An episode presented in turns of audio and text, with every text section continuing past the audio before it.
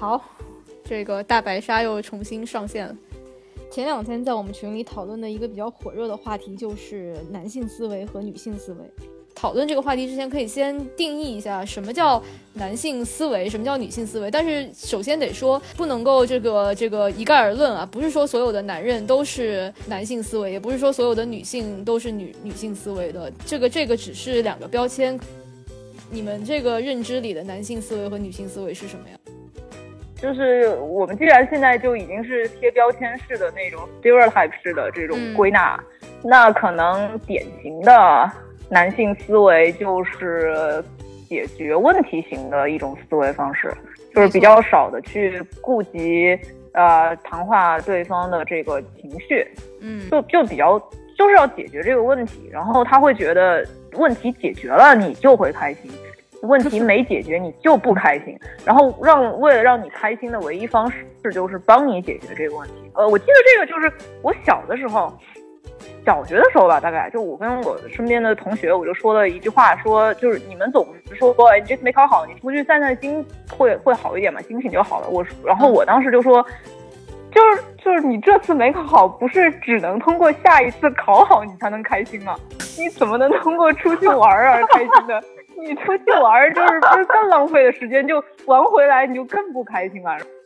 然后我当时就是这么这么这么回答，而且我当时也真心是这么想的，就是你一次没搞好，你只能通过下一次考好才能扭转这一次没搞好而带来的心情差呀。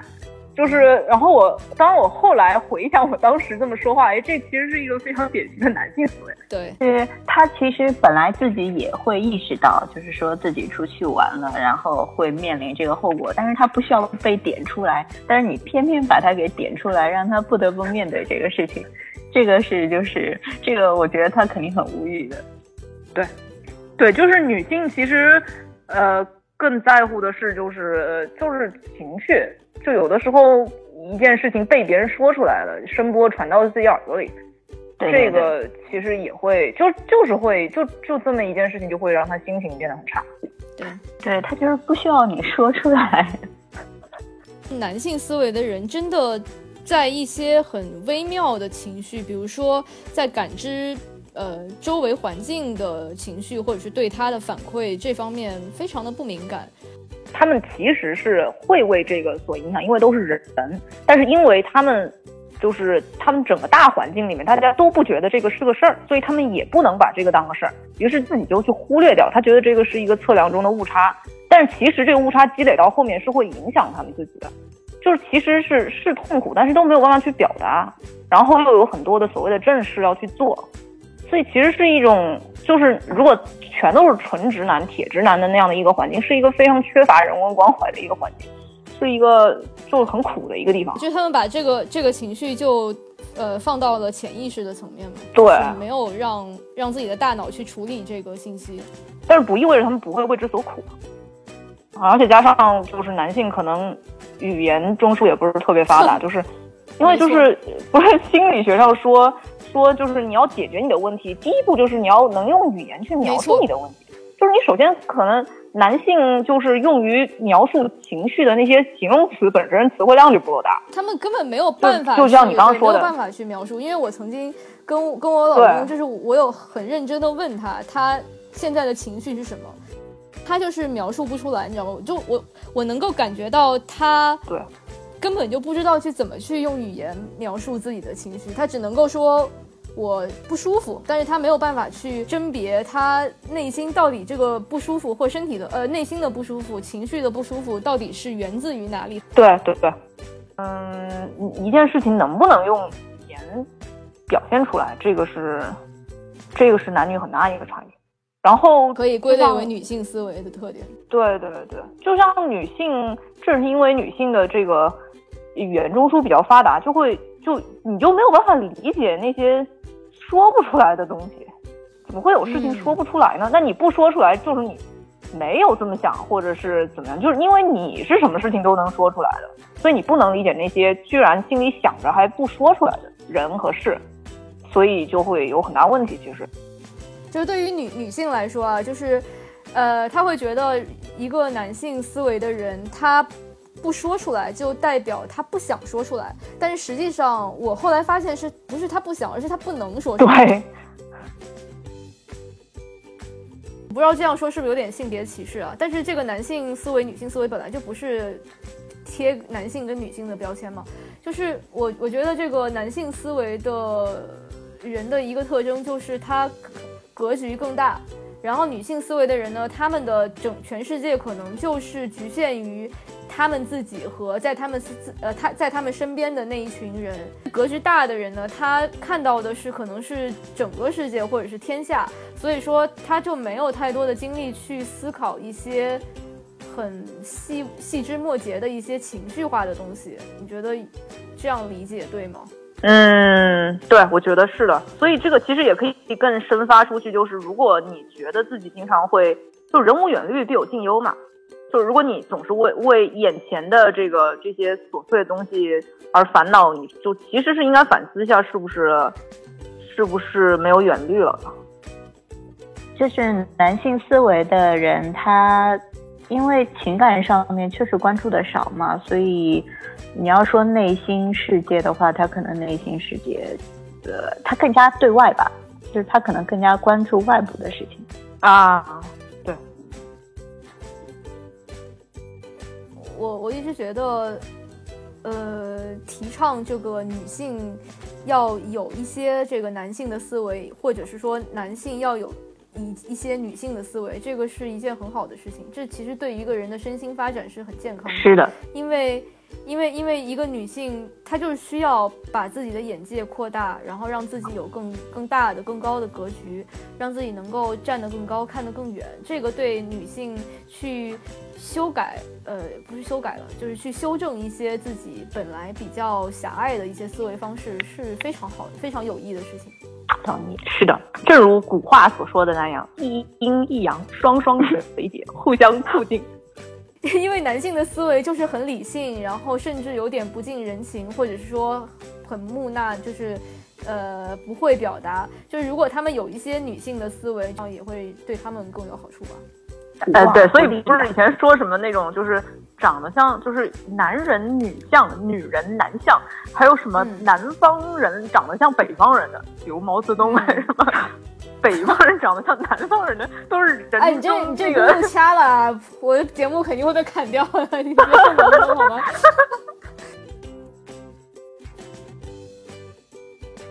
那你们觉得就是女性思维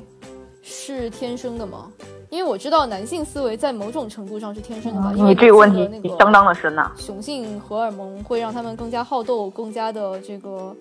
呃，怎么讲？就是目标为导向。但是女性思维，你觉得是天生的吗？还是说是后天因为家庭制度还有社会制度就是固化导致？这个我想到那个什么西蒙波伏娃在那个《第二性》这本书里面。哎，对我刚刚也想到这本书。嗯，就是说，他说女性不是天生的，女性是塑造塑是是是什么样的？是教育出来的，是受后天的塑造出来的。那我觉得，我觉得就是，当然就是男性和女性的这个这个大脑的构造，在解剖学上确实是就是客观的是有差异的，但是这种思维上的差异，我觉得是后天产生的。就是我的例子是，因为现在其实也有越来越多的所谓的小男人出现，我觉得他们的思维就是就是所谓的女性思维，嗯，就是就是我我我不觉得那个。嗯，先天的就会有，就会有很大的差异，主要是后天的这个社会的暗示。然后，对，嗯，啊，我倒还觉得说女性思维就是至少一定程度上是天生的，但是后来为什么就是会意识到说男性思维或者说会加入男性思维，是因为就是嗯，现在也需要女人也要能够解决问题。就是说，所包所有的那些讲述你怎么成功啊什么的这些，终极都是为了能够解决问题。然后，因为女人也在职场上，呃做，所以说就是她就接受了这部分的思维。但是她，我觉得原本有就是女性思维还是有这个天生的因素在的。微信公众号有一个帖特别火，最近不是那个我的前半生很火吗？然后呢，有一个公众号的文章就是说一个麦肯锡的女合伙人，说她怎么怎么人生赢家嘛，然后说她怎么怎么牛逼。那个文章的价值观是说，他认为她牛逼很大的一个因素是，尽管她是成为了合伙人，但是她却还生了四个孩子。对，我也觉得，就是这是一个，这是一个让我觉得挺有点看了不是滋味的地方。就是对于对于现在这个社会来讲，判断女性优秀的一个必要条件，就是这个女的一定要家庭很成功。然后再加上她事业上的成功，她才是人生赢家。如果她没有家庭，单纯事业成功的话，这个对于男性任何一个男性来讲都可以构成成功的因素，但是对于女性来讲不行。我看到反而是一些相反的事情，就是大家都提倡要女权，要要女生也要会编程，就是，但是其实很多女性她就是一个小女人，她最擅长的事情就是读文科，然后相夫教子。但是因为这个社会要求女人也要顶半边天，就然后并且这个社会不承认家庭妇女的那个价值，然后导致她不得不为了要强她去拼，